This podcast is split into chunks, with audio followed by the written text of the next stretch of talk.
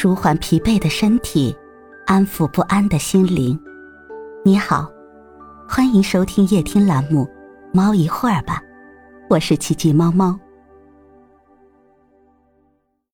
今天为你带来的美文是：做好一件事就好。做好一件事就好。人与人虽然没有优劣之分，但却有很大不同。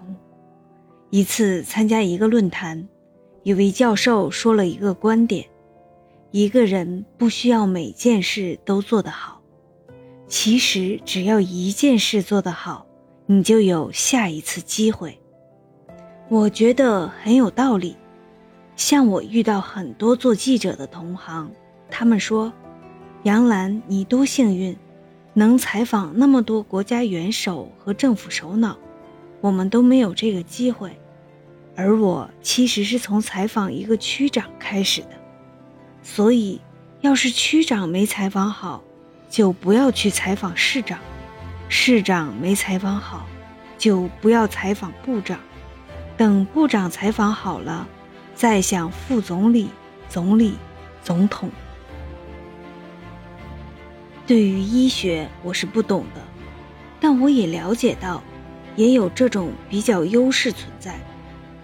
有的医学生在学校理论学得很好，但手比较笨，所以在临床上就不适合做外科医生。有的理论学得不是很精专，但手很灵巧，就可以成为外科的一把刀。这就是每个人有不同的比较优势。一般来讲，一个人刚刚大学毕业，走上工作岗位的时候。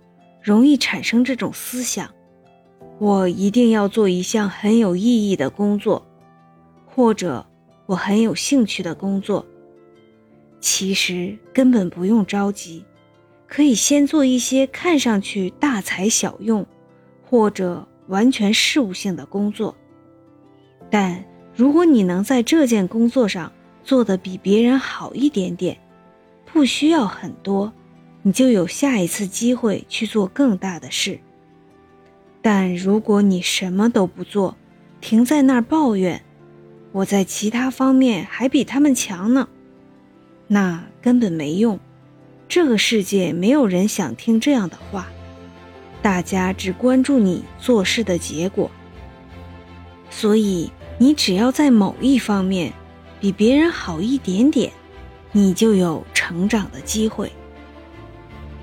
几年前，当时的俄罗斯总理卡西亚诺夫来中国访问，只停留两天，就接受了一个采访，就是我的采访。应该说，作为民间的传媒机构，能得到这样的机会很难，所以我很好奇，问他为什么会接受我的采访。他的随行人员告诉我，很有意思，是因为在这之前。我采访过他的副总理，副总理告诉他，如果你去中国，应该接受这个女记者的采访，她提的问题很有水平。我听了之后很高兴，这种口口相传千万不要小看，你做的每件事都会对你今后的成长产生影响。希望更多的是正面的影响，而不是负面的影响。